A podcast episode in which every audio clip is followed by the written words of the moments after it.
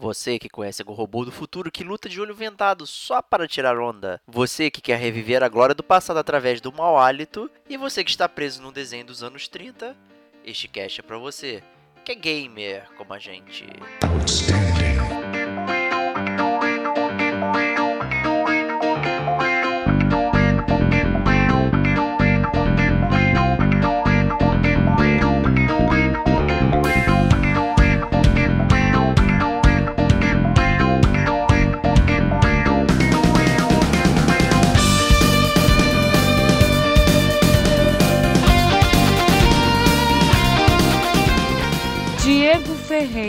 Lugar para analisar é um pouco diferente, né? Rodrigo Estevão, Primeira vez que eu vou agradecer o Diego Ferreira no podcast Gamer Como a Gente, cara. Davi Silva, O Detonando Agora, ele tem uma função muito importante dentro do podcast Gamer Como a Gente, que é salvar dinheiro, né, cara? Porque esse Ah. jogo aí eu não vou comprar, não, cara.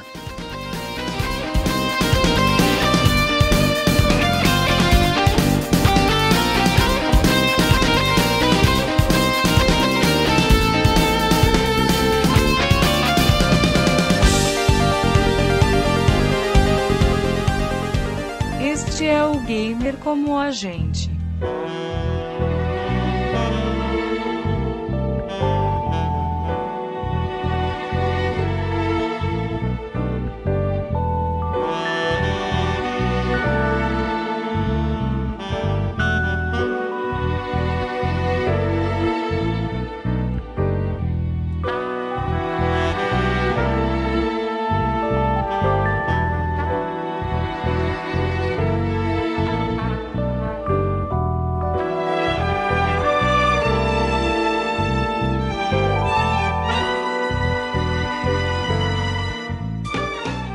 Olá, amigos e amigas gamers, sejam bem-vindos a mais um podcast do Gamer como a gente. Eu sou o Diego Ferreira, estou aqui com meu amigo Rodrigo Esteban. Salve, salve, gamers como eu, cara. Tem poucos, hein? Poucos são mestres patrocinadores. Que isso, cara, para com isso, cara. Vocês são todos minha grande família, cara. É isso aí. Estamos aqui também com o nosso amigo Maestro, que na verdade não vai falar de música, mas vai falar aí de outras coisinhas. né? Seja bem-vindo. Olá, olá a todos. Eu vou falar um pouquinho da música do, do jogo aí que eu tô detonando. Justo. Olha lá, cara, o Davi, cara, o Davi ele tem uma parada que ele transcende o corpo dele, cara. Ele não consegue não falar do- de- da música dos jogos, cara. Parabéns, Davi. Você é um grande campeão. Pô, é que a música é muito boa, cara. Não tem como Ah. não falar. Tá Justíssimo. certo. Tá certo. E. Stevox, que programa é esse, cara? Explica aí pra galera, Cara. quem tá chegando hoje aí, o que, que é o Detonando Agora? O Detonando Agora é um programa especial do Gamer Como a Gente, onde a gente fala sobre jogos que nós estamos detonando agora, obviamente, né? É, se você está, obviamente, escutando o cast, no momento em que a gente lançou, são exatamente jogos que a gente está jogando. Se você está escutando um Detonando Agora do passado, é provavelmente um jogo que a gente já detonou, mas ainda assim é muito legal você escutar, porque a gente dá opinião sobre os jogos, né? Tanto que esse é a parte 10 do Detonando Agora, ou seja, já tiveram outras nove edições em que a gente já detonou vários jogos sensacionais e você pode escutar quais são as nossas é, ideias sobre o jogo. Diferentemente dos caches específicos de um jogo só completos, né, onde a gente faz passa a história do jogo toda, passa toda a jogabilidade, faz uma zona de spoilers e tal. Ah, o foco do Detonando agora é um pouco diferente. A gente vai falar do jogo um pouco mais rápido. É, provavelmente a gente nem terminou ainda de detonar o jogo, então a gente nem tem uma opinião formada, né? Ou então, tipo, o Diego já jogou pela capa, já, já comprou o Lógico. jogo, já tá falando que é maravilhoso. Mas, mas assim, a ideia é que a gente vai passar um pouco do jogo, vai falar o que a gente tá sentindo jogando o jogo naquele momento, e não vai dar nem nota, né? Até porque não tem, não tem a nota ainda. E é isso. Então vocês conseguem, na verdade, saber um pouco do que a gente tá pensando, podem inclusive depois criticar a gente, falar que a gente não sabe de nada e tal, e ajudar a gente a detonar o jogo também. Isso aí, né? Digamos que suas impressões sobre esses jogos, né? A gente tentar né, né, passar um pouco da nossa experiência sem fazer a análise profunda, né? E possivelmente, assim, né? é, talvez as pessoas não saibam dos nossos critérios, né?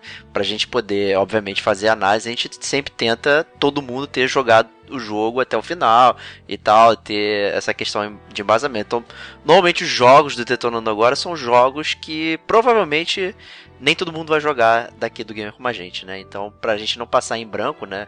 Já que a gente gosta de falar de jogos, né? A gente criou essa, essa nossa atração aqui para poder passar isso para vocês aí também. É assim, os jogos que são comuns de dois, né, ou de três, ou de quatro, ou de cinco amigos aí do gamer como a gente, da família gamer como a gente, a gente faz aquele cast mais completão, né? Todo mundo jogou, todo mundo já tem opinião, todo mundo pode louvar ou acabar com o jogo. Detonando agora muitas vezes, né, são jogos que só um jogou, só um tá jogando, o outro não vai jogar. São esses jogos ruins que o Diego gosta de jogar e que ninguém joga, então precisa de um espaço para falar. Essa é a verdade. Esse isso, é, foi, é só criou para mim isso aqui. É isso aí, para você, cara, para você. e então a gente vai detonar daqui a pouquinho aí depois dos recadinhos.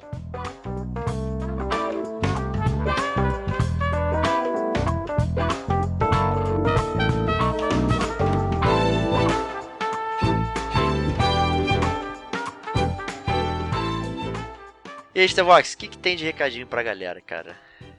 O primeiro recadinho do Gamer Como a Gente é, como sempre, pedir para você enviar o seu recadinho. Nós estamos muito ansiosos para responder é, o seu recado aqui ao vivo, para falar com você, para entrar em contato com você, porque a gente quer que você se torne um gamer como a gente. Quem mandou recadinho pra gente, Diego? Foi o Diego Veríssimo, meu xará, né? Apareceu lá no GCG News, o último que a gente lançou, né? E que foi com atraso aí, peço desculpas pra galera, né? Mas é, as coisas acontecem, né? E ele deixou um recadinho bem bacana pra gente assim, ó. Olá, conheci o site há pouco tempo e posso dizer que gosto muito do trabalho de vocês. Meu nome é Diego Ferreira Veríssimo, olha só, ele é meu xará xará Olha mesmo. lá, cara, xará xará mesmo, cara. Cara, desculpa, cara, é o seu clone, cara. e moro em Guarulhos, São Paulo. Depois de Platinante e o Dom, procurei algum podcast sobre o jogo com o objetivo de ouvir outras opiniões. O fato de ter poucos participantes em cada episódio eu considero um ponto positivo. Tenho a impressão que os assuntos ficam melhores discutidos. Continue com excelente trabalho, abraços e até mais. Caraca, muito obrigado aí, Muito cara. legal. Muito legal. Muito obrigado, Diego Ferreira, cara. É a primeira vez que eu vou agradecer o Diego Ferreira no podcast Gamer Como a Gente, cara. Só porque não é você, Diego. Justíssimo. Mas o que, que você acha dessa questão que ele comentou aqui de ser poucos participantes, né? Ou Cara, somente eu e assim, você? Não, assim, eu, eu, eu concordo discordando. Eu acho legal a análise que a gente faz, a gente faz um, esse bom combo aí, essa boa dupla dinâmica, mas eu gosto muito, eu sou muito fã dos podcasts onde a gente tem participações especiais, como esse no caso aí, com o nosso grande maestro Davi Silva. Então eu acho que. É, inclusive, na verdade, os meus podcasts favoritos do Gamer Como a Gente não eram só nós dois, né, Diego? É, tinham mais pessoas. Então eu acho engraçado isso, eu, mas eu, ao mesmo tempo eu curto muito fazer esse, esse, esse dual aí, esse, esse combo aí com o Diego. Então, é, sei lá, cara, eu sou um gamer como a gente, cara, eu me amarro na porra do produto que a gente faz, cara. É Exato. Mas é, Seja eu- ele com dois, com quatro, com três, com mil, né? Eu, eu curto bastante. Eu- eu- talvez ele é, tenha comentado isso com poucas pessoas, os assuntos ficam mais elaborados, né?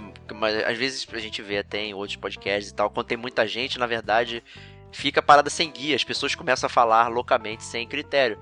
E na verdade aqui a gente faz o contrário, a gente privilegia uma pauta coesa, com estru estruturada. Se você ouvir outros podcasts aí, Diego, com o Fallout 4, o Horizon, que são podcasts que a gente curtiu bastante, tem mais pessoas, é, você vai ver que não é uma bagunça, por com mais que tenha mais pessoas. Né? A gente consegue trazer, desenvolver o assunto é, até melhor com mais pessoas, né? Porque a gente tem outras opiniões. Né, também É, acerca daquilo ali. E a gente consegue. Vê, escute, por exemplo, os podcasts do Chiptune, que tem nosso maestro Davi Silva Exato. em todas as edições, né? É, então é, é muito legal essa parte aí e, e ter essa opinião de fora também, cara. Eu curto. Justíssimo. É isso aí. E, e este Vox, o que, que o pessoal pode fazer pra continuar aí ouvindo gamer como a gente? Vindo Gamer Como a Gente, você tem que entrar primeiro no site gamercomagente.com, que é a nossa, digamos, principal porta de entrada para o mundo Gamer Como a Gente. E lá vai ter um, um, um íconezinho super bonito para você clicar, para você assinar o nosso feed, né? Essa sim é a principal porta do nosso podcast. Você assinar o nosso feed, a gente inclusive recomenda que você não só entre no site The Play, né? É, que é legal realmente a gente ter você como assinante, porque aí você vai ter no seu celular pingando ali, você vai receber uma mensagem super legal, olha, tem mais um podcast gamer como a gente, você vai poder escutar e dar download e tal, e escutar em qualquer lugar, né? Então essa é a ideia. Isso aí. E se o amigo ouvinte quiser ajudar o gamer como a gente, como é que ele pode fazer? Se puder, quiser ajudar o gamer como a gente, ele pode também ir no nosso site gamercomagente.com e entrar na, na, nossa lojinha, que são as forjas gamer como a gente. Então vai ter lá um ícone bonito lá, com o logo do gamer como a gente, um cara é, numa forja, né? Então fica bem autoexplicativo. É, e lá você vai poder comprar camisas do gamer como a gente, né? São camisas temáticas, modelos variados, onde você vai poder comprar e ajudar a gente a manter o podcast, né? A gente não, não planeja ficar rico, mas ajuda, na verdade, a gente manter o podcast. Então vá lá e compra a sua camiseta para você ficar bem transado. Isso aí. E você pode também ajudar muito o podcast também, compartilhando, conversando com seus amigos, divulgando nas internet, deixando a sua notinha no iTunes. Isso ajuda bastante a gente a aparecer para outras pessoas né? E continuar ampliando cada vez mais a família gamer como a gente aí, né? O podcast que mais cresce no Brasil. Olha lá, cara. Excelente. Cara, então é, é, assim, é básico. Vai ter uma postagem lá no Facebook também. Toda vez que a gente publica um podcast, vai lá, curte, divulga, propaga essa informação, passa para todo mundo da sua lista, fala que a gente é maneiro, fala que o Diego é chato, mas que você ama ele. Então, assim, manda, manda brasa, assim, divulga gamer como a gente, porque ajuda a gente. E ajudando a gente, é, obviamente, a gente fica muito feliz e consegue fazer mais do podcast para vocês. Isso aí. E agora a gente vai detonar esses jogos aí. Vambora. Vambora.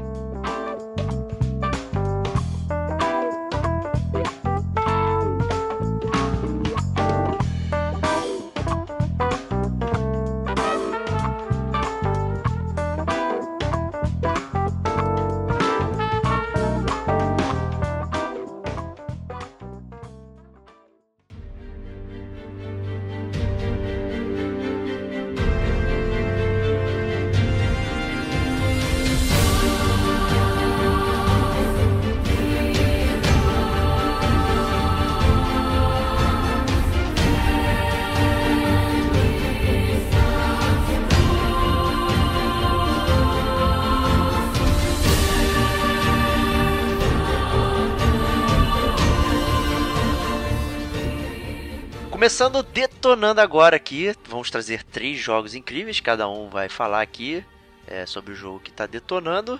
É, vou começar com o nosso amigo Stevox aí. O que, que você está detonando agora? Então, cara, eu tô detonando Nier Automata, cara. Opa, aí, hein? Que jogão japonês, hein? Cara, jogão japonês. O Nier Automata, assim, para quem não sabe nada do jogo, ele foi desenvolvido pela Platinum Games, que é a mesma desenvolvedora do Bayonetta, jogo favorito yes. do Diego, e, do, e daquele Metal Gear Rising Revengeance que ninguém jogou e ninguém quer jogar, né? Verdade. E o jogo, é, e o jogo também foi publicado pela Square Enix, né? Que antigamente fez jogos maravilhosos e hoje só faz jogo ruim. Então, então assim, é, o jogo Nier Automata ele é um jogo recente. Ele foi lançado em fevereiro de 2017 e ele é uma sequência direta do jogo Nier, que sai, foi saiu, se eu não me engano, em 2010 para PS3 e para Xbox 360.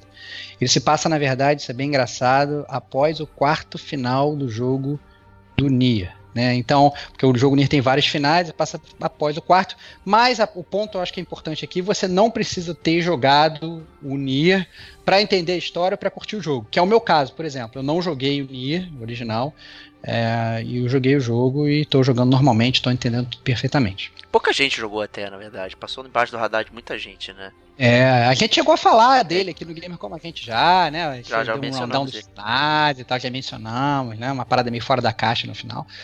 Mas. Mas é isso, é isso. Então é isso que esse jogo que eu tô jogando, cara.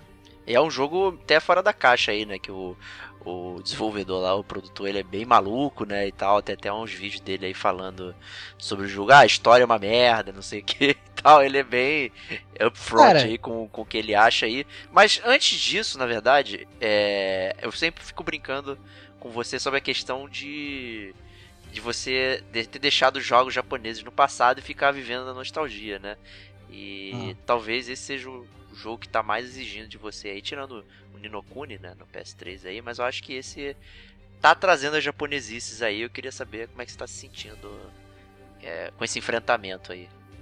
Cara, eu tô me sentindo muito puto, mas ao mesmo tempo tô me sentindo muito feliz. E eu vou explicar porquê, mas para isso eu tenho que falar da melhor parte do Nier para mim. Agora, porque o Nier ele, ele é um jogo que ele é a, a, jogabilidade dele, ele é muito carregado de japonesice, o que acabou me afastando, o que antes, né, isso era uma coisa que me atraía muito, mas ele começou a me afastar.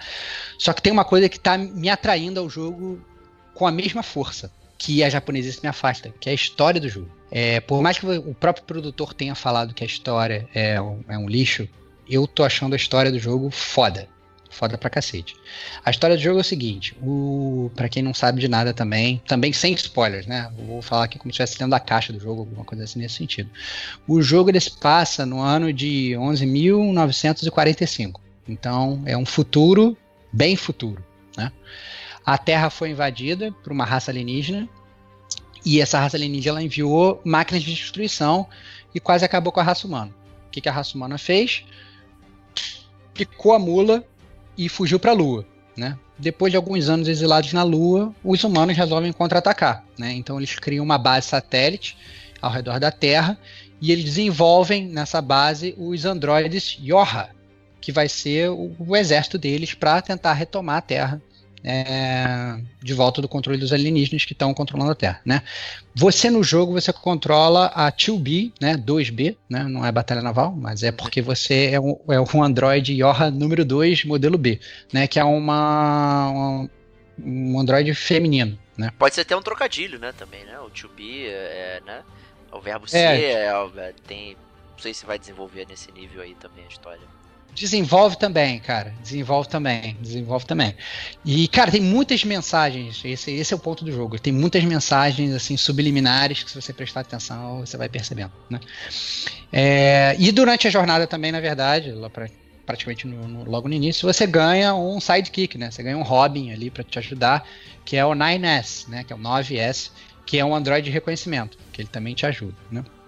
E essa é a história. Então você são, são dois androides essencialmente tentando é, expulsar os alienígenas, ajudar o exército Yorha a recuperar é, a glória à humanidade, né? Glory to mankind e, e recuperar na verdade a Terra para os seres humanos, né? E, só que essa história ela vai crescendo de uma forma absurda, né? À medida que você vai jogando, você começa a questionar tudo aquilo ali, você começa a questionar os humanos, você começa a questionar os Yorra, você começa a questionar as máquinas que você está enfrentando, né? E isso abre margem para uma história que é do caralho, né? E o que é o mais legal que eu achei é que, como são robôs, são androids que você está tá controlando, né?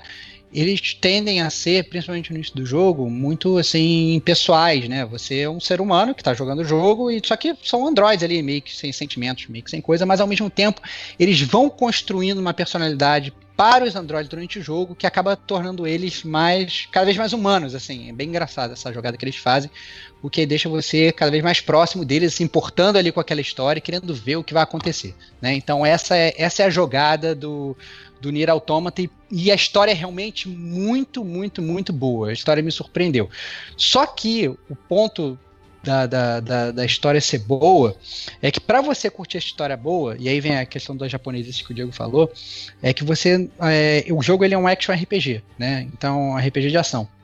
Então ele tem aquela característica fundamental de todos os RPGs japoneses, que são as side quests, né? são aquelas missões paralelas que, que, que você joga para ganhar experiência, para ganhar itens extras e tal. E as missões paralelas do jogo não são legais, entendeu? Algumas sim acrescentam muito a história, outras acrescentam a história meio que de forma subliminar, mas a grande maioria são, são sabe, são, são quests, quests que é, é que você é, exatamente, vai lá, pega aquele item, devolve lá, vai lá, que é, mata 10 inimigos, cata os itens e entrega pra pessoa Final Fantasy XV feelings aí.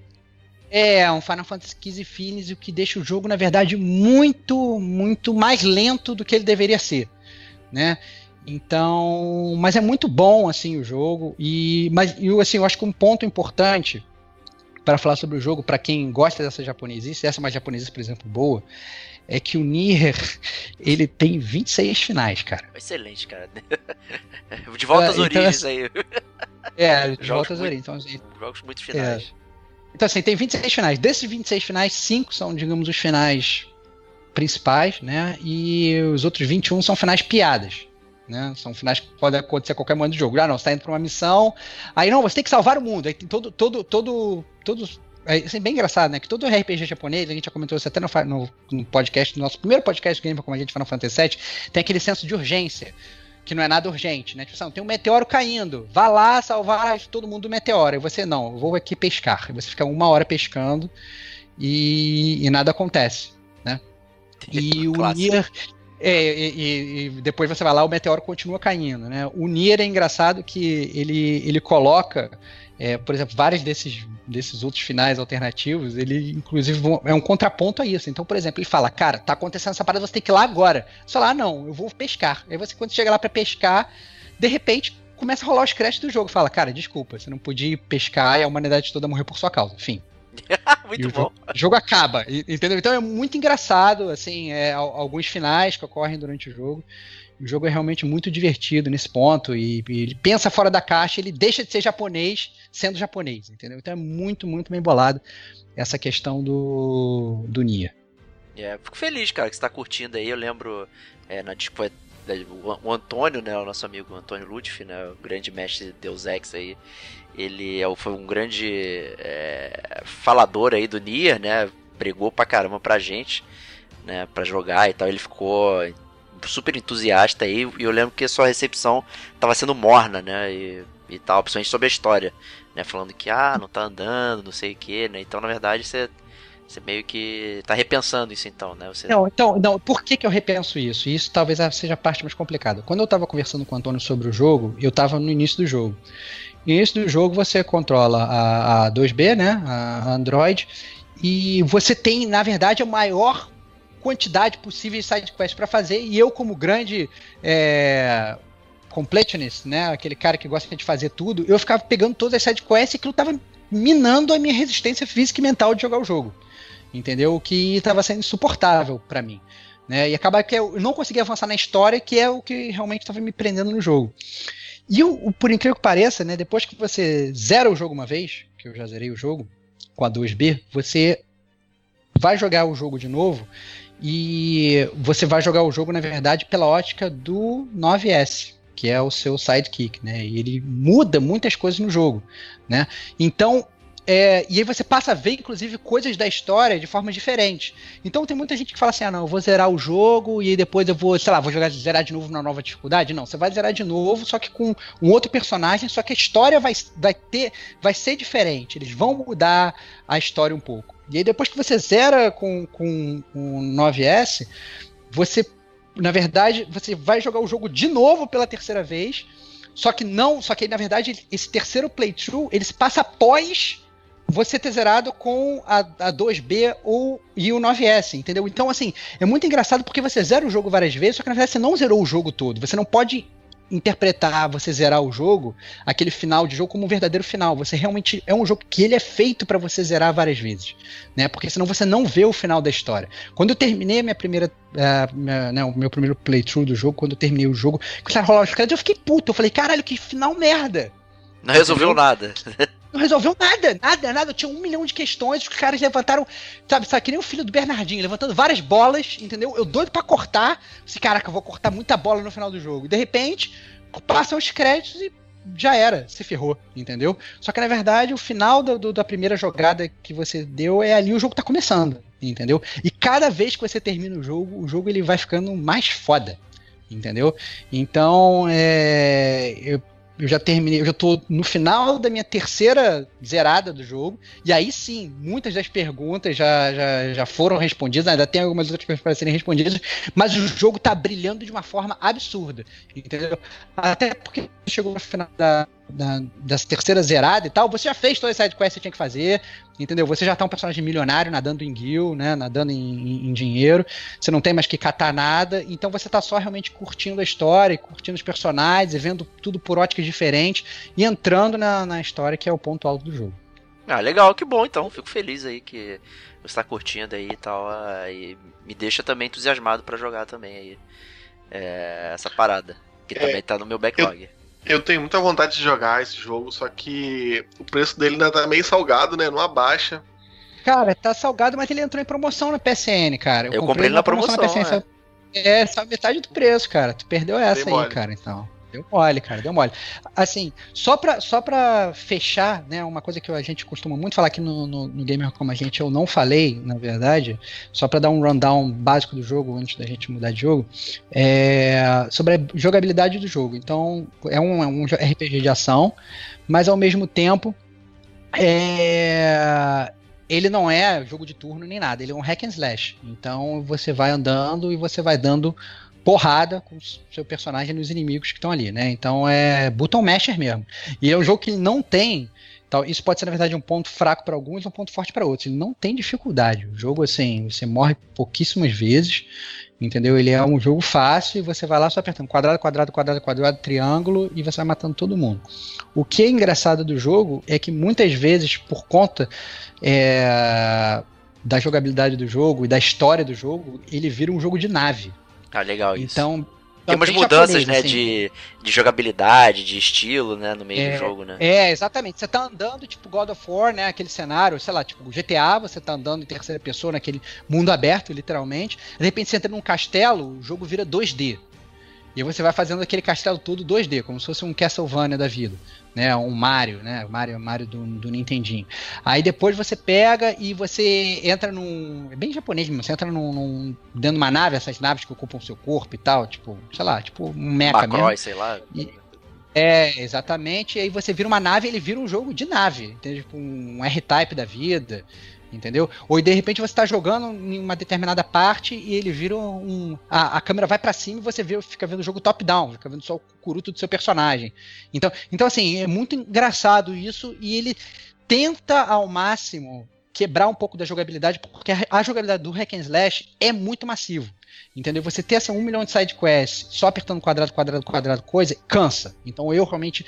Eu fiquei muito cansado na primeira parte do jogo. Se você, por exemplo, começou o jogo agora e está jogando essa primeira partida do jogo, você vai ficar cansado. Se você resolver fazer todas as side quests, você vai ficar cansado. Mas como. Esse, e aí vem a minha dica: como você vai ter que zerar de novo, você pode tranquilamente deixar as sidequests para fazer com outro personagem depois, não tem problema. Vai espalhando, e, né? E você, é, vai espalhando, sabe? Não fica maluco querendo fazer tudo, porque você vai passar a achar o jogo uma merda, que é o que estava acontecendo comigo, né? Então, é, é isso. Ah, outro ponto foda do jogo também, isso tem que levar em consideração. A música do jogo é espetacular. Então, assim, fica um ponto aí pro nosso grande mestre Davi Silva. É, eu tô levantando a, a bola dele aqui, porque é realmente muito, muito boa. Quem foi o compositor foi o Keiichi Okabe genial, muitas músicas cantadas, inclusive, no jogo. E assim, cada hub que você chega, cada cenário que você chega, cada cidade que você chega, até mesmo andando no mapa, sabe, de, no, no mundo aberto, as músicas são muito, muito, muito boas. E esse jogo, por algum tipo de maluquice, ele tem conexão com aquele Drakengard, Drakengard. É, do PlayStation tem, 2, que é aquele jogo medieval de dragões, que você invade castelos cara. Inclusive, alguns personagens são citados, cara. É meio, meio bizarro essa parada, cara, é essa conexão. Bizarro. É muito, é muito bizarro. Porque é todo, se passa tudo no mesmo universo, né? Ah, outra coisa também, antes que eu esqueça. Né? É uma coisa que vale salientar. Esse jogo, para quem é Trophy Hunter, para quem gosta de troféu, ele tem uma funcionalidade muito curiosa. É, você pode literalmente comprar os troféus do jogo. Então você então, então assim, é muito engraçado. Com o seu dinheiro, não dinheiro de verdade, com o seu dinheiro que você ganha, você, fez uma missão, ganhou side quest. Né? Você ganhou, fez uma side quest e ganhou dinheiro. Você, depois que você zera o jogo, você abre um vendedor que ele te vende os troféus do jogo, cara. Então, assim, tirando os troféus de história que você não pode comprar, mas todos os outros você pode comprar. Então, eu acho que ele se torna, talvez, provavelmente, aí para os grandes mestres platinadores aí do Brasil, uma platina, assim, fácil. Né? É um jogo subversivo, vai... né? Pelo visto, né? Ele tem umas paradas é, que Não, mas na verdade tem, tem uma explicação. Tem uma explicação para ter essa parada. Tem uma explicação para ter essa, essa Trophy Shop no jogo, que é uma análise minha. Só que eu não quero falar pra mim que não dar o spoiler do final. Então, Justíssimo, guarda aí. É... Vou jogar. Ah, Diego jogar, o Davi jogar, a gente faz um podcast aí sobre Nier Automata e eu solto minha visão sobre essa parada. Vai ter, vai ter, vai ter, vai ter, com certeza. Então é isso, Nier Automata, né? Recomendadíssimo, então. É, recomendadíssimo, mas assim, mas com, com a, a pequena ressalva de que, ó, Se você não gostar muito de side quest, se você não gostar de muito jogo, jogo japonês, essas coisas, sai fora, entendeu? E se você for jogar o jogo, não fica nessa de tentar fazer tudo antes de avançar com a história, porque o jogo ele fica um saco, literalmente. Então, assim, você vai zerar várias vezes, você vai ter side quest pipocando, entendeu? Se você terminou a side quest, ela no outro personagem, ela já vai aparecer como terminada, é... então não tem problema, né? O único problema, por exemplo, se você fizer uma side quest até o meio e depois você desistir dela, no segundo personagem, você vai ter que começar do início. Então, deixa para começar logo no segundo personagem mesmo, entendeu? Não fica muito... É, que elas vão aparecer, entendeu? Então não se preocupa e faz o jogo, depois você abre Chapter Select, também pode voltar voltar atrás e tal. Então não se preocupa, vai jogar o jogo, vai se divertir não corre muito atrás dessa parada. Tenta se divertir com a história, que eu acho que é o ponto focal do jogo.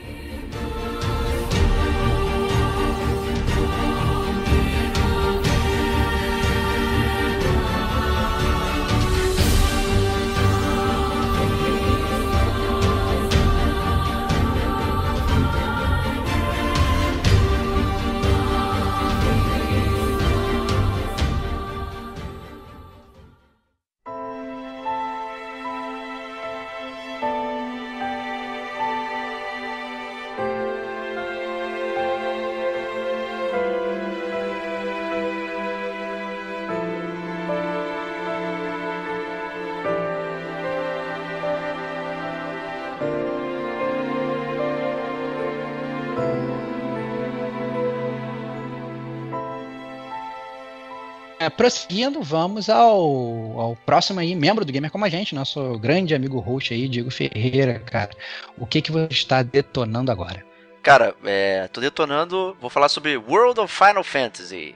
Né, o verdadeiro Final Sim. Fantasy para noobs e, e fãs, né? Como a gente brincou no Final Fantasy XV, né? Na verdade, eu acho que o World of Final Fantasy é o, é o jogo que realmente presta a devida homenagem à série né? E ele meio que foi intencionado como o grande título para celebrar os 30 anos, né, da, da franquia, né? Então acho que ele é um bom exemplo. É, antes de você começar o jogo, cara, eu queria até te perguntar, fazendo assim, um básico overview do jogo, né? O que que, o que que você achou? Você acha assim que ele foge um pouco dos, dos Final Fantasy atuais, né? Ele volta para aquele personagem pequenininho, aquela chibi, aquela coisa e tal, que pode não agradar muito, principalmente a galera do Ocidente aqui, eu acho. Você acha que isso tem um impacto relevante? Ou você acha que é só pelo fator de homenagem, funciona, não funciona? É um jogo que agrada, porque a verdade é que ele não fez muito sucesso aqui no Ocidente, o World of Final Fantasy, né, cara? Não, não, não fez muito, até porque ele só saiu pro PS4 e pro Vita, né? É, ele tá saindo é, recentemente, acho que agora tá em novembro, pro Windows, né? Pro, pro, mas ele, como ele então só ficou na, no PS4 no Vita, né, não foi espalhado, né? Acabou que também a base instalada dele foi, foi baixa, né? Mas eu diria que ele é um jogo muito focado em quem é fã da, da franquia mesmo. Que gosta, que entende de Final Fantasy e tal, quer rever é, bons momentos da série. Enfim, então ele é um jogo muito focado em nostalgia. É difícil, talvez, um jogador novo é, clicar com ele, justamente porque ele é um jogo só de referência, né? Ele é tipo Stranger Things do, Final Fantasy, ele só tem referência. É, além de trazer né, o, o, que você gosta muito, que é o estilo de batalha por turno, né? Que meio que morreu no, no, mundo moderno. Então, assim, atrair um player novo para isso, para esse tipo de jogo, né? É, requer um pouco até de estudo da história de videogames, né? Você parar para uhum. jogar isso aqui é, é, também como curiosidade, né? Então assim, vou até dar o rundown aqui do jogo, né? É, pra, da história. É, você controla dois gêmeos, né? Alan e o Rain. É, ou Rain e Alan, tanto faz. Na verdade. Nossa senhora, cara. Na brincadeira, né? É Alan e o Rain. É, e eles estão, obviamente, sem memórias, né? Num, presos num, digamos, num limbo temporal lá e de repente eles recebem a missão de voltar à Terra chamada Grimoire para impedir lá a invasão de uma federação armada que chama Bahamut, né? Olha só, mais uma referência, né? Olha lá, olha lá. E, e o grande destaque do jogo são os Mirages, que na verdade são os grandes monstros de Final Fantasy, né? Em formato formatos diversos que você pode recrutar para sua party. Na verdade, é um joguinho, digamos, estilo Pokémon de, de recrutar monstros, né? E, na verdade, uhum. eles que lutam por você, né? Então, esses dois personagens são os Mirage Keepers, né? São os mantenedores de Mirages. Né? Eles controlam os poderes dos monstros e precisam enfrentar aí esse, essa grande armada de Bahamut. Né? E assim, a história é muito bobinha, bem simples. Ela é, tem muito humor, assim, tem várias piadas e tal. O personagem é, do Lane é muito burro e tal. A, a menina é a inteligente, é que mantém centrada e tal. Então tem muita brincadeira. É... E essa questão do chibi na verdade, é uma coisa do, do, do próprio lingo do jogo, que você tem os Littlekins, que são os anões, são esses personagens chibi, né? E tem os Giants, com, com J até, que são os seus personagens, que são personagens, digamos, em formato grande, né? São adultos, né? Sei lá. E uhum. outros personagens importantes também são Giants. Então tem. É como se fosse uma distinção de, de, de terras, né? Distantes e tal. Como se fossem mundos diferentes, né? E os seus personagens eles podem alternar entre pequenos e grandes, né? E isso tem efeito no, na, na, na questão da batalha. Cara, e, e você falando da, da, batalha aí, cara, como é que é, funciona essa batalha de turnos? Ela é aquele turno disfarçado, que você anda com o personagem e tudo? Não, não. Ou é aquele turno tradicional mesmo, que seu personagem fica parado, fica todo mundo parado, um olhando pro outro, e selecionando as ações e tal? Como é que funciona isso? Todo mundo parado, um olhando pra cara do outro, esperando subir a barrinha, é, esperando Entendi. a sua vez. Né? Então aquele clássico, né? E, e você, né? Você vai enfrentar, você começa só os dois, né? E você vai ganhando os monstros, né? Primeiro para você ganhar os monstros você precisa derrotá-los, que aí você ganha, digamos, o prisma deles. E aí numa próxima batalha, quando eles estiverem fracos, você pode, não tem tradução, né? Imprismá-los, né? Que é imprism em inglês, né? No, uhum. no lingo do jogo. Né? E aí você recrutando os monstros, você consegue utilizá-los e aí você vai evoluindo os monstros, né? Os próprios personagens, eles não têm habilidade nenhuma, eles só têm ataque. Né? Então você uhum. vai evoluindo os monstros e aí é, você vai ganhando as habilidades. Tem tipo um, gridzinho que você vai colocando pontos e liberando habilidades passivas ou ativas ou status, enfim. Né? Aí o, a grande sacada do jogo na verdade são os stacks, né? Você fazer as pequenas pilhas. Né? Então, por exemplo, você pode cada personagem pode ter, ter mais dois monstros. Né? E você pode deixar os dois monstros separados, cada um na sua, então sua pare seria de seis pessoas, né? Seria um tumulto. Uhum. Né? Mas na é. verdade, é, os personagens assim não são poderosos. O que você tem que fazer é empilhá-los. E aí, para empilhar, você tem a, as proporções. Você tem os monstros large, os monstros medium e os monstros small. Né? Isso inclui o seu próprio personagem. Quando você tá Giant, ele é Large. Quando você tá pequeno, Chibi, você tá Medium. Né? Então você Entendi. vai empilhando os monstros de acordo com as categorias. E você fica até três, três empilhados, né? Cada um dos, dos personagens. É, isso aumenta é o HP, uma batalha de pirâmides, né, cara? Isso, batalha exato. De pirâmides aí. Cada um com tu, tu, cheio de pirâmide ali, pirâmides de monstros. E aí, na verdade, você quando você ataca, Pergunta noob de quem está entendendo o jogo pelo que você está falando, que na verdade eu não pesquisei nada. É, quando você ataca, você, você ataca cada, cada monstro, mesmo empilhado, ele passa. Ele, ele ainda ataca ou ele ataca como uma pirâmide todo junto? é, é sempre uma pirâmide todo junto. Quem está empilhado ataca uma só. Ah, entendi. entendi Na verdade, entendi. quem Mas ataca é sempre ataques... o large. Quem ataca é sempre o large. Ah, e são as habilidades do large. Não, não, a animação só, né? Você... Ah, não, não. Não, tá, mas bem, quando mas, você tá empilhado, é somente um ataque por pilha, entendeu? Entendi, entendi, entendi. Mas as habilidades eu posso usar de qualquer monstro. De qualquer é um, de qualquer monstro. Isso. E as entendi. habilidades também são empilháveis. Se dois monstros têm um cure, aí você ganha um cura. Porque dois têm um entendi. cure. Então você vai empilhando entendi. também habilidades. E aí você vai acumulando e aí vai ficando cada vez mais forte. E aí tem um gimmick também que é a, sua, a força do seu empilhamento. Né? Tem algumas combinações que elas não são favoráveis. Aí quando você junta, ele aparece lá, se é fraca, boa ou média, né? E aí quando o seu, uhum. seu empilhamento é fraco e você toma porrada, é, você fica dan dançando. E aí de tanto tomar porrada, sua pilha se desfaz. E aí você Entendi. cai no chão, fica todo mundo no chão, parado, quase dois turnos inteiros. Sem, sem jogar. E aí você fica completamente vulnerável aos ataques. É horrível isso acontece. Ah, entendi, cara. Isso aconteceu muito com você, pelo vídeo, né? Acontece, é, tem, tem, no início. É assim, eu acho um pouco complicado a questão da evolução, é, é você decidir qual monstro que você vai usar, entendeu? É, uhum. para evoluir tá? Quando você captura um monstro, você, ele te mostra toda a cadeia de evoluções né, que você pode ter. Aí você vê as habilidades, você escolhe usar ou não. né? Mas antes de capturar você não sabe, né? Então, será que eu capturo esse aqui ou não? Ele meio que te obriga a capturar todos os monstros para você poder tomar a decisão. Então, assim, eu usei uma estratégia. Eu falei, vou capturar os monstros que eu gosto. E é isso.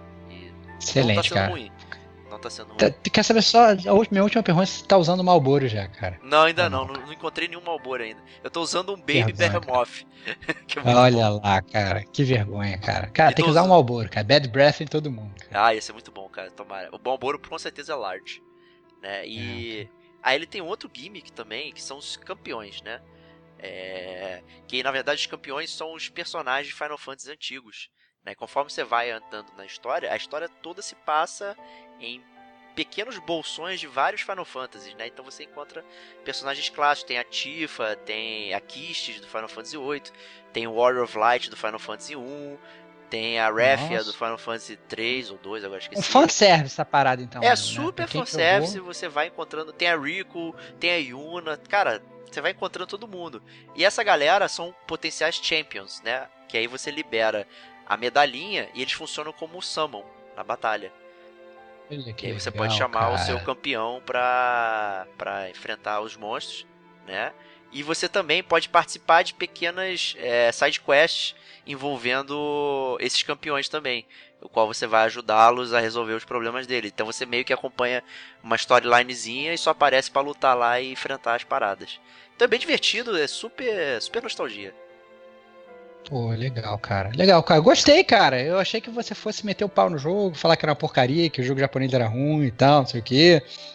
Mas não, pelo visto, assim, você tá, tá resgatando aí uh, aquela amargura que tinha ficado aí no, no, no Final Fantasy XV com você, tá indo embora e tá resgatando todo esse seu amor aí pelo Final Fantasy de novo, com o World of Final Fantasy, né? É, cara, eu, eu, eu senti muito isso, cara. E assim, é, depois do Mass Effect, assim, que eu acho que eu meti 80 horas, assim, é, eu fiquei muito.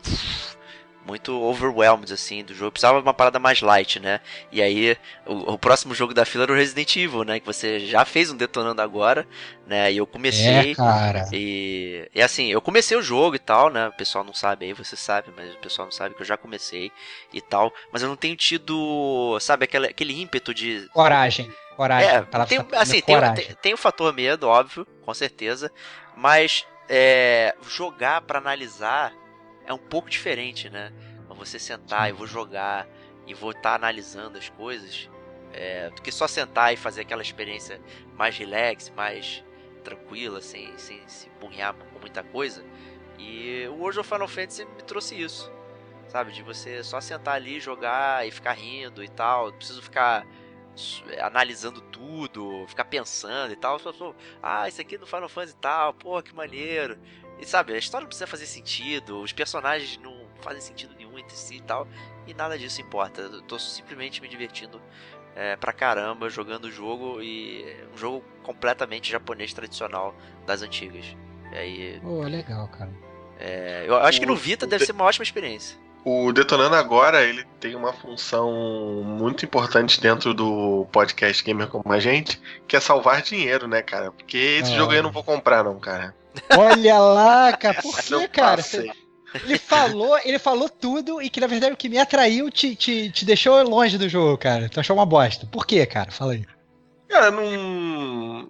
Essa mecânica de, de estilo Pokémon, de que ele explicou, não me afastou totalmente do jogo.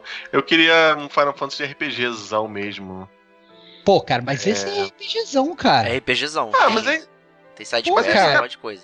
tem que capturar o bichinho lá e treinar o bichinho. Isso aí, não sei. Isso é um pouco Caraca, cansativo, não vou te enganar não. É um Mas pouco tu- cansativo. Não, cara, mas todo, todo RPG é isso, cara. Você você no Final Fantasy VII, você não tava capturando ninguém, por exemplo, mas tava treinando seus personagens, cara. Lógico que é Não, a mesma, porra. Não tô entendendo, cara. não, não, mas aí eu, eu treino o meu. a minha Tifa até o level 90 e vou treinar até o final. Eu treino um bichinho lá, depois eu descubro um bicho melhor, tenho que treinar um outro bicho, depois eu tenho que treinar um outro bicho. É isso que é Ah, foda. Isso, isso eu concordo, que é, é um. mas ah, eu entendo, eu entendo, eu entendo. Tem uma coisa Cara, que eu eu não entendo, falei, na verdade, sobre os bichos, é que os próprios bichos evoluem é, para outras formas. Ou seja, por exemplo, um chocobo, Pokémon né? mesmo, então. O Pokémon chocobo mesmo, tem o então. chocotique, que é um chocobinho pequenininho com uma casca de ovo na cabeça. Eu já liberei a segunda forma dele, que é o chocobo padrão. E já tem uma terceira forma dele com é um chocobão gigante. Então, assim, você. Ah, então, cara. Mas é que tá, mas aí você vai pegar os seus personagens. O que, que eu entendo perfeitamente o que a Square tá fazendo, cara. Ela vai pegar os seus personagens favoritos de Final Fantasy e aí você vai simplesmente jogar com os seus favoritos, vai falar, não, ó, eu amo o Chocobo, então eu quero ter o Chocobão. Entendeu? Eu acho ah, que é não. muito isso também. Eu acho que não, você não é obrigado a ficar pegando todos os monstros é... na tela, sabe? Eu só tô pegando os monstros que eu acho maneiro. Que eu curto da isso, série e tal, e tô jogando com eles. É sem, isso, é isso. Sem estresse. Eu acho, é, eu entendo, cara, que eu acho que o Davi ele tá nessa, tipo assim, se eu sou treinador de Pokémon, eu tenho que pegar todos os Pokémons. Ah, eu e não aí... vou conseguir, cara. É, eu não vou é... conseguir só treinar um. Não, não, pois é, então, eu entendo. Eu entendo. Tá naquele vício falando, cara, vou ter que fazer isso, isso com todos. E aí eu acho que o jogo. Pensa aí, quantos personagens tem na série Final Fantasy? Vou ter milhões de bonequinhos, né, cara? Não, tem então eu acho que. Tem muitos monstros. A é... memória de monstros é gigantesco. Então eu acho que talvez seja exatamente isso. Assim, o Diego falou isso. Não, eu acho que era só como é que é, que é engraçado a gente analisando o jogo. Porque o Diego ele falou o seguinte, cara, eu tô curtindo esse jogo simplesmente porque eu estou jogando sem nenhum peso nas costas, sem nenhuma pressão, né? Eu tô pegando os montes que eu quero, eu tô jogando da maneira que eu quero, a história é uma, uma droga, mas dane, eu não tô jogando pela história. A jogabilidade é uma coisa que eu já conheço desde criança, é um jogo leve, eu jogo lá rapidinho e estou curtindo. O Davi escutou a mesma história dos Pokémon, eu falei assim, cara, se for jogar esse jogo, eu vou ter que pegar todos os bichos do Final Fantasy. Eu vou ficar anos só no, tipo, lá, no primeiro mundo ali, na primeira cidade, entendeu? Fazendo um milhão de batalhas, porque eu vou pegar um monstro, vou querer evoluir ele até o 99, depois vou pegar outro monstro, vou evoluir ele também até o level 99, e vou ficar nessa. Então, são formas diferentes de encarar o jogo né? Eu acho. Eu acho que se você talvez então o World of Final Fantasy pode ser um jogo muito ruim, mas ao mesmo tempo pode ser muito bom. Depende da forma como você for jogar, né? Eu acho que é isso. É, é, é igual do side quest, né? É igual é, igual... É, exatamente. É, eu não vou conseguir zerar o Nier com um sidequest dependente, cara. Então. Cara, então, mas sabe por que, que vou dar vai? esse tempo também. Sabe por que, que você vai, cara? Sabe por que, que você vai? Porque é, isso é, não vou nem, não é nem pra voltar a falar do Nia, mas, por exemplo, tem um, um, um, um acontecimento no meio do jogo que ele trava todas as sidequests, ele para tudo e já era. Você não pode voltar, você só vai poder fazer no próximo playthrough. Entendeu? Só que ele não te avisa isso. Ele, os jogos atualmente, hoje, eles ficam. Eles, eles te dão muito a mão, né? Eles falam, ó, oh, se você for entrar nessa sala aqui você vai ficar sem poder fazer suas sidequests, hein? Você vai entrar. O Nier ele não te avisa, ele é um jogo essencialmente japonês. Antigamente eles não te avisavam isso, né? E é a mesma coisa né? Você ficava lá treinando a sua Ares lá e depois chegava você firou, entendeu? Matava ela e já era, meu amigo. Ele evoluiu até o 99 e foda-se, entendeu? Isso meio que mais ou menos acontece, não em termos de morte de personagem, não vou nem dar spoiler sobre isso, não tô falando que ninguém morre, que ninguém morre, mas acontece um evento lá na história que a sidequest toda você tá lá aberta, fechada, qualquer coisa, vai tudo embora. Mas isso não é, pelo contrário, não tô fazendo isso, não tô falando isso para você falar, ah, não, então vou fazer todas. É para você simplesmente aceitar que isso pode vir a acontecer e jogar o jogo de uma forma boa, cara. Porque, inclusive, quando você for jogar a segunda vez, você já vai saber que aquele evento ele vai ocorrer de novo, e aí você vai falar, não, agora eu vou fazer sidequests que faltam aqui e tal, antes daquele evento. Então, é, é, engraçado, porque ele faz, ele obriga você a jogar o jogo da forma, de uma forma diferente. Se você ficar nessa de pegar tudo, no Nier ou no próprio World of Final Fantasy, eu acho que você vai ficar tendo mais apurrinhação jogando o jogo do que felicidade, que é o objetivo de qualquer videogame. Exato, né? São barreiras que a gente se impõe, né? E assim, me acrescenta aqui para terminar, hoje o Final Fantasy, o jogo não tem dificuldade zero, né? É... Assim, ele é super leniente. Se você morrer, você volta pro hub com toda a experiência que você conseguiu e tal.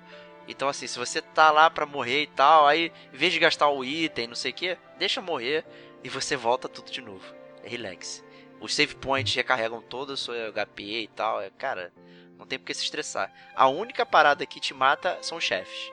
Aí você chega no chefe e aí se você morrer tem que dar um load no save. Né? Então é isso. O resto, cara, vai jogando, morreu, volta no hub, continua de novo. Às vezes você tem que trafegar um espacinho maior, mas cara, você não gasta seus itens e tal. Até porque os itens são muito caros para você ganhar e tal, é, tudo é muito caro. É. E você ganha é pouco dinheiro. Final Fantasy, cara. Você vai ganhar aquele 3 Elixir, vai ficar economizando o jogo todo, vai terminar o jogo, zerar o jogo com 3 não, Elixir. Não, eu tô, eu tô gastando tudo, cara. Eu já gastei Fênix Pin, o Mega Fênix e tal, porque eu já morri algumas vezes. É, que, como todo bom RPG japonês, tem aquelas paradas apelonas, de personagens que atacam 500 vezes antes de você atacar, e aí, né, precisei reviver e tal. Já gastei tudo, já ganhei algumas de novo, então assim, tem uma circularidade, mas se você precisar comprar itens, é, vai demorar um pouquinho, porque os, os, itens são bem caros. Mas é isso, World of Final Fantasy recomendo principalmente para quem gosta muito da série Final Fantasy. Eu acho que esse que é o verdadeiro, a verdadeira celebração da série. É, vale a pena para jogar relaxando tranquilamente.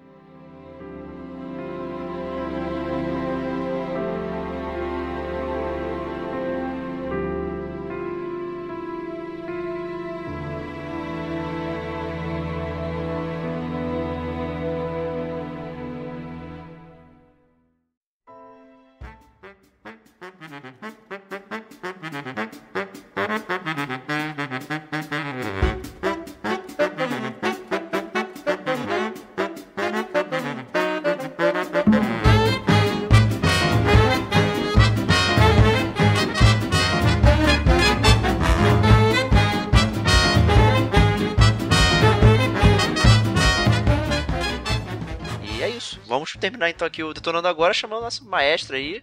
E o que, que você tá detonando agora, meu amigo? Vocês só trouxeram um jogo fácil aqui pro, pro Detonando Agora e eu vou trazer um jogo hiper difícil. Olha lá, cara, olha, botando fogo na, na, na, na, na fogueira, cara, botando lenha na fogueira. É, eu tô detonando em doses homeopáticas o Cuphead. Homeopáticas ou fala... hospitalares mesmo? Que... É. Não, é porque ele é um jogo muito divertido, só que ele realmente é um jogo difícil. Ele não é aquele jogo que ele não, por exemplo, um, um exemplo de um jogo Uncharted. O Uncharted ele é um jogo, mas ele tá o tempo todo querendo não ser um jogo, querendo te mostrar uma história, querendo contar a história do Drake. E o Cuphead, ele é o contrário. Ele tá o tempo todo te lembrando que ele é um jogo. Por quê? Porque ele tá te desafiando o tempo todo, ele não tá querendo contar uma história, ele tá querendo te passar mecânicas de jogo. Tipo, você tem que pular no lugar certo, você tem que estar no lugar certo na hora certa, você tem que atirar no tempo certo. É... Só voltando um pouquinho, pra contar a história dele. A história também é bem simples, não tem nada demais. Explica, explica é... pra quem nunca ouviu falar no Cuphead, porque o Cuphead tá bem em voga hoje em dia, né? Mas explica aí é, é, toda essa parte dele ser um desenho, né? Como é que, como é que funciona essa parada aí? Desenho dos anos 30, como se estivesse jogando aquele, aquele, aquele Mickey lá da Disney de antigão. Como é que, como é que, como é que nasceu esse Cuphead aí? Por que, que ele tá tão em voga, cara? O, o Cuphead, ele é um ele é um jogo que foi patrocinado aí por um, um Kickstarter.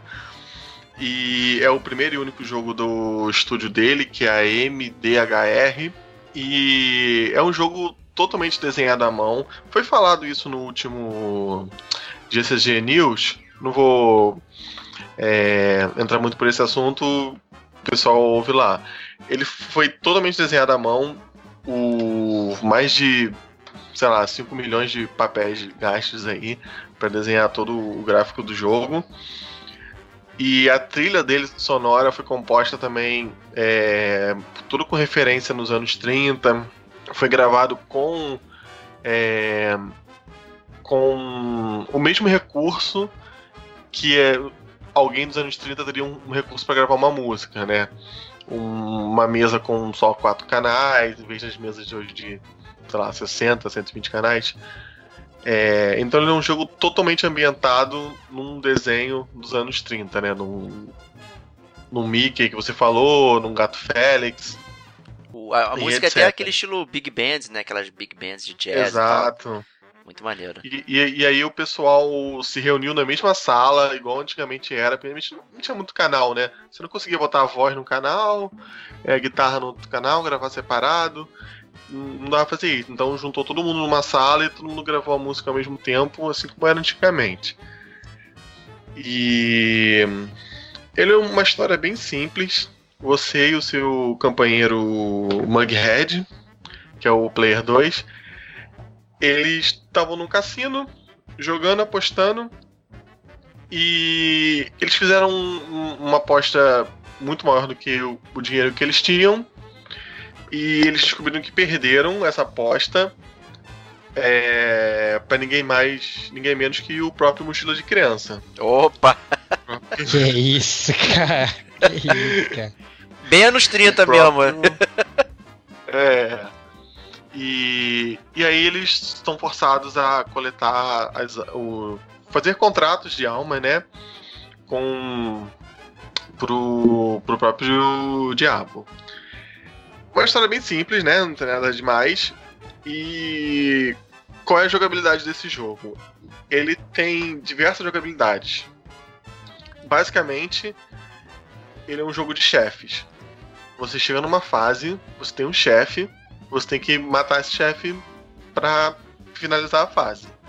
E até um pouco de reclamação do pessoal que, que jogou esse jogo, que eles têm uma, ele tem uma fase de run and gun, que é basicamente você andar e atirar, como se fosse um contra. É, e essas fases elas são meio soltas.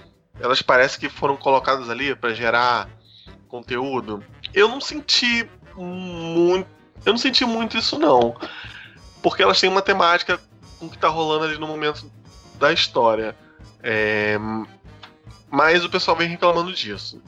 É, poderia não ter essas fases? Poderia, não ia fazer muita falta. É, mas elas são divertidas, porque é um, um, novo tipo de desafio. E ela é até desestressante, porque você está num chefe muito tempo, tentando matar aquele chefe, você não consegue. Mas você sai do chefe, vai pra uma fase dessa, pegar umas moedinhas lá, e você acaba terminando a fase. Essas fases uma... são difíceis também, cara. Essas fases são difíceis também, tu não acha, não? São, são difíceis. É, Mas, cara. Hum. Você tá falando como se fosse molezinha, não sair do chefe e cair nessa fase molezinha. Pô, cara, eu joguei essa fase aí no BGS achei O cara é Master cara. Gamer, rapaz. Você que tá dando mole aí. Ah, vai se ferrar, não, cara, mano. É que, é que aí já entra em, em, em outro detalhe que eu vou abordar mais tarde. É o tem essa fase e tem a fase de shmup, né, de shoot'em up, como se fosse um, um Gradius, né? Um, um Sonic Wings Super Nintendo, que você está num aviãozinho e, e tem aquele bullet hell, e você tem que desviar as balas e, e acertar os alvos, né? Acertar um chefe, os outros aviões. É, e tem alguns minigames assim que envolvem você dar parry em algumas coisas para ganhar as moedinhas. O, Agora, o parry que é meio que uma novidade, né, nesse tipo de jogo, que, né, que nunca não existe, né? Em é, o... Gun, ter o parry, né?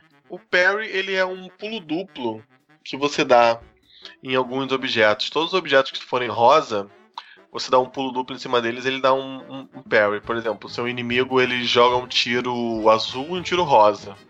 Esse tiro rosa, você pode dar um parry nele. Ah, legal. É, isso é legal. E inclusive conta ponto para você ganhar lá um rank S no final da fase. Ah, legal, maneiro. Então, e aí a parte mais divertida do jogo é, são os chefes. Você entra numa fase essa fase é dividida em sessões. É, como assim sessões? Normal, assim, em, principalmente em, em, em, jogo tipo Final Fantasy, essas coisas, o chefe tem várias é, versões, né? Várias. Esqueci como que se fala. Várias, várias etapas, várias, né? Isso, várias transformações. Geralmente tem três por fase. E aí é que tá a, a graça do jogo. Quando você entra num chefe desse, essa primeira sessão, ele, o chefe possui padrões de ataque. Então, assim, você decorando esse padrão, você consegue passar nessa sessão tranquilamente, assim. Não é muito difícil. Não é essa dificuldade toda que o pessoal tá falando.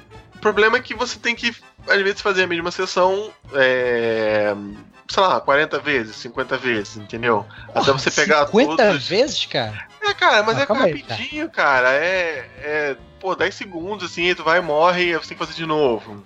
Entendi, entendi. O, na verdade, o reload você não tem que esperar. Você morreu, já apareceu ali. Mas é. não tem vida? Você não tem, tipo, um número de vidas limitados para fazer a parada? Não, não. Você tem três vidas para você tentar fazer aquela run, né? Aquele, aquele chefe. Acabou essas três vidas, você volta no começo. E, e, você não tem mais nada. Você pode fazer milhões e milhões de vezes aquela, aquela parada. É, eu falei 40, 50, exagerei, né? Não é tudo isso. Mas você pode ir tentando e tentando até você conseguir. É um jogo que basicamente você tem que memorizar os padrões. Você memorizando o padrão do chefe, qual tipo de ataque? Ah, quando. quando hoje eu tava jogando uma fase que o chefe ele dava uma baixadinha, ele dava uma corrida na sua direção. É, quando ele fazia isso, você sabe que você tem que pular, entendeu? Então toda vez que você. O chefe dá uma baixadinha, você decorar que você tem que pular, você vai conseguindo passar as fases. Hum, não é. Não achei todo esse desafio, não. Requer um aprendizado aí que talvez Requer nem todas as pessoas isso. estejam afim também de fazê-lo, né? Exatamente. É. É um. Porque, porque você acha, Davi, se você acha, Davi, que isso é porque as pessoas hoje, os gamers hoje, eles são mais impacientes, se esse jogo ele fosse lançado lá atrás, né, na época do Super Nintendo, na época do Nintendinho e tal, você acha que ele seria mais bem recebido? A dificuldade do jogo, né? Porque o jogo ele foi super bem recebido, o pessoal tá reclamando realmente da dificuldade, mas você acha que seria uma recepção diferente se fosse se tivesse sido lançado lá atrás? Eu acho que sim. Eu acho que sim, porque também naquela época você só tinha um cartucho, né? Você era locador, você alugava um cartucho, você tinha que ficar o final de semana todo com aquele cartucho, né? Então você tinha que, igual quando você alugava Ninja Gaiden, né? Você alugava Battletoads. Né? Não tinha como você devolver e, e, Ah, não gostei e pegar outro, né? Eu acho que. Que, seria, que ele seria tolerado, né? Porque ele ia ficar no mar de outros jogos mais tão difíceis quanto. Quanto o Battletoads como o Ninja Gaiden, né? Que eu, que eu comentei. É, mas é, nessa época também, é, nesse mar aí de jogos difíceis, tinham jogos injustos também, até pela questão de que muitos emulavam jogos arcades, né? E tal, de comer ficha, é, e não sei o que, né? E o, o Cuphead não parece ser isso, né? Ele na verdade parece ser um jogo estruturado dessa forma, de forma proposital, né? Não, não por acaso, pra enganar o, a, o consumidor. Eu acho que, eu até mencionei isso no, no último podcast lá no News, né? E talvez acho que talvez valha um podcast separado, que é a questão da dificuldade, né? E eu acho que as pessoas também se frustraram muito é pela questão visual do jogo, de ter aquela, ah, tenho vontade de jogar esse jogo porque ele é bonito, mas aí na hora que senta para jogar, ele não consegue, porque ele não tá não, não, ele acha que o jogo vai oferecer outra coisa, né? Ah, já que é um jogo bonitinho e tal, é um jogo fácil. E não é, né? E aí muitas pessoas talvez se frustraram por causa disso, né? Enfim, e talvez não seja um jogo para todo mundo, né? assim como nenhum jogo é para todo mundo, né? Eu acho que é, se você ficar massificando o jogo, ele vai tendo, vai sofrendo, né? E parece que o Cuphead entregou exatamente a visão que o desenvolvedor queria passar do jogo, né? E né, ou não gosto, né? Mas se, se você vai se obrigar a jogar, ele requer um nível de dedicação que outros jogos talvez você não precise. Tipo hoje o Final Fantasy, você não precisa de dedicação nenhuma, é só sentar e sair andando, né? não tem estresse nenhum. Né? É, eu tava lendo o, antes de de. Eu comecei a ouvir críticas que era muito difícil, que era muito difícil. Aí eu falei assim, ah, será que eu compro? Será que eu não compro? E aí tava numa alguma promoção do Steam que ele tava muito barato. É, hoje, hoje ele não é caro. No Steam ele é 40 reais. Tá, tá dado, né? É... Um jogão desse, desenhado à mão, Bom, por 40 reais, horas tá de, de. Diversão, o jogo que te dá horas de diversão. É, na, na live eu não sei eu acho que ele deve estar a preço tá... de 90, 90 reais aí. É, por aí, né? É, é infelizmente não saiu pra Playstation. E antes, aí antes de, de, comprar mesmo, eu comprei ele por 30, eu acho. Acho que ele tá 40, acho que eu comprei ele por 30. Antes de sair, eu li algumas coisas sobre ele para ver se realmente eu, eu queria comprar. Apesar do Steam ter refund, né? Você pode pedir de volta o dinheiro eu, eu, eu, eu, dei uma pesquisada antes. E eu me deparei com um artigo da, da Polygon, da Polygon, que o cara tava reclamando que o videogame é a única arte que, os, que, o, que o espectador precisa passar por um teste para apreciar. Assim, é, ele tava reclamando muito que é muito difícil, que ele queria apreciar mais o jogo, que ele queria ver todos os chefes. Inclusive tem chefes assim, tipo, chefe inspirado em pica-pau, chefe inspirado em Popeye. Tem o YouTube aí, se ele quiser é. ver isso tudo aí. É, cara, vê no YouTube, então, porra. E aí, e aí ele tava totalmente frustrado porque ele ficou horas no tutorial. Ó, ele ficou... Esse sim, cara, aí, Diego. Tá falando que eu sou ruim, cara? Esse cara é ruim, porra. Pô, o cara tá chorando, eu quero, eu quero chegar no chefe, no, no, terceiro chefe do jogo, mas eu não quero vencer nem o primeiro, nem o segundo. É isso que esse cara tá falando. Ah, tá de sacanagem, né, porra? Cara, é... é... o que eu tenho a dizer sobre isso é que é meio lamentável de achar desse lance do, da universalidade dos games, cara, na verdade você precisa de bagagem sim para entender coisas de games, assim como você precisa de bagagem para entender coisas de filmes também, de livros e tal. Tem coisas que são é, referenciados pela própria mídia, cara. Uma coisa é você vê o filme do Transformers, outra coisa é você vê, sei lá, o Mother, o Blade Runner e tal ou você lê um livro não, de filosofia. Cara, você vai, você vai você precisa de vai... coisas anteriores, pregressas, para poder entender aquilo. Então, assim, esse cara é meio vacilão falando isso. Não, não, é um absurdo o jogo. Não, cara, assim, o cara, tá, um o cara tá claramente, cara, cara, desculpa, o cara tá claramente, ele não sabe de porra nenhuma. Você vai num museu de arte moderna da vida, né? Vê, vê aquelas paradas totalmente conceituais e tal, não sei o que. Eu, eu fico olhando aquelas paradas e falo assim, cara, o que, que é isso, cara? O que o cara quis fazer aqui? Quando não tem nada escrito, então, aí é impossível de saber saber o cara. E volta e meia tem lá, parece um, um bacanudo lá do lado, parece uma. Pô, minha namorada mesmo, tô, se, amarra, se amarra nessas paradas contemporâneas. Ela olha e fala: não, o cara quis aqui dizer que não sei o que, não sei o que, que não sei o que, não sei o que lá. É a bagagem, é a bagagem da, da cultura daquele negócio, né? Então exatamente isso que você tá falando, pô. É, o cara simplesmente falar que, ah, não, nas outras paradas você não precisa de. Né, você não precisa disso você, não, você tem que ter essa bagagem. para você ter o skill de compreender aquela arte no museu, o mesmo skill que você tem para passar do primeiro boss lá do, do Cuphead. Ah, cara, é furada aí. O, o Davi, não leva esse artigo do cara do Polygon em, em consideração, não, o cara só falou merda. E o Polygon normalmente é um site interessante, né? Em questão editorial, assim. Normalmente oferece coisas maneiras em termos de opinião, mas essa é uma opinião não, estranha. E, e, e, primeiro que o conteúdo do jogo não tá na, na, última fase, né, cara? Você não tem que jogar tudo, tudo, tudo pra chegar na última fase e receber um, um prêmio, assim. Não, é experiência, né, ao longo do, do que você vai jogando, né? Que é o que é o legal do jogo, né? Que é a arte. É, é disse, mas né? aí as pessoas ficam vendo a arte e acham que, cara, eu preciso experimentar isso. E aí você não tem bagagem suficiente. Não é master player, né? Nem isso. Né? Às vezes você não tem o tempo suficiente para dedicar para fazer aquilo, né? Você vai preferir um outro tipo de jogo, né? E aí a pessoa se frustra duplamente, né? No caso. É, por isso que eu falei que eu tô detonando em doses homeopáticas, porque ele não tá sendo o meu jogo principal. É, é um jogo que eu tô até jogando bastante, principalmente pela dificuldade de, dele estar tá no meu computador, né? Ele não senta no sofá e, e aperta um botão no, no PlayStation e eu, eu, tenho acesso ao jogo, né? Ele tá no meu computador. E aí eu tenho que ficar sentado aqui na mesa do computador para jogar, ou então tenho que levar meu computador pra sala, plugar na televisão. E aí eu tô. eu tô jogando ele todo dia, eu pego uma hora, uma hora e meia assim, antes de dormir, jogo um pouquinho, aí passo umas duas fases, desligo e vou fazer outra coisa. Vou, vou jogar alguma coisa no Playstation 4, alguma coisa assim. É um jogo então rápido, e aí eu que... as sessões, né? Você pode fazer sessões pequenas, né? Ex ex Exato. É um jogo que você pode fazer. Um, você pode sentar, fazer uma fase, porque você vai ter que fazer ela algumas vezes. Você não vai conseguir passar ela de primeira. E você faz uma fase, duas fases, pronto. É um, um joguinho legal que, que caberia num portátil também. Justíssimo. Então você recomenda o Cuphead? Claro, claro, recomendo total. Agora, se você for uma pessoa que tem paciência, se você quer se dedicar ao jogo. Agora, se você só quer ver uma história, Aí não, aí não, não recomendo. Ou ver um desenho animado, né? Não é, não é Ou ver um desenho animado, é, bota no YouTube. É, e se você zerou Mega Man 1, acho que você tá no lugar certo aí também pra jogar Cuphead. eu não terei Mega Man 1, só do é. 3 em diante. Ah, que pena. Então eu já vi que você é fraco, hein? Pô, eu sou fraco, cara. sou mediano. Nunca passou do Ice Man, mas beleza.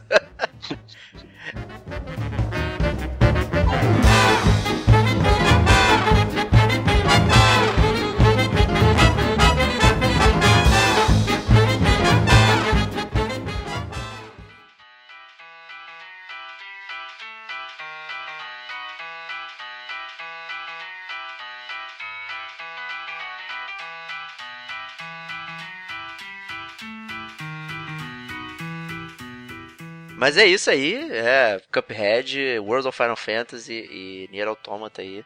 Três recomendações bem diferentes aí do Gamer Como a Gente, nesse detonando agora aí pra você poder escolher.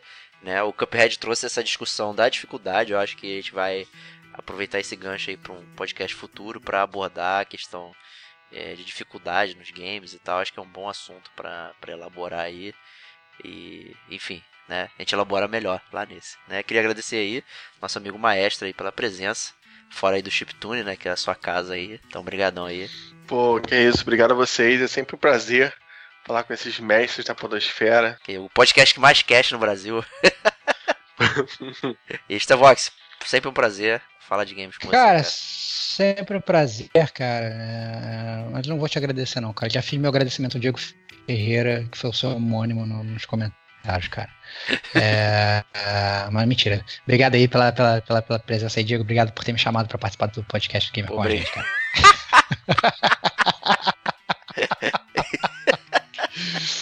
Eu vou, a próxima vez, eu sou o dono da bola, então, né? Acho que no próximo eu vou chamar outros amiguinhos aí, melhores. É, é isso aí, cara. É isso aí, cara. Tô, cara, tô doido pra mandar aquele beijinho da Xuxa. Beijo pra, pra minha mãe, pro meu pai e pra você, cara. Excelente, é cara. Aí, É isso aí. Deixe seus comentários aí, falem se vocês já jogaram esses jogos, tá? se curtiram ou não, se se interessaram. A gente quer ouvir vocês. E a gente se vê na próxima semana com mais um podcast com a gente. Então um grande abraço e até lá. I'm Mr. King Dice, I'm the gamest in the land. I never play nice, I'm the devil's right hand man. I can't let you pass, cause you ain't done everything.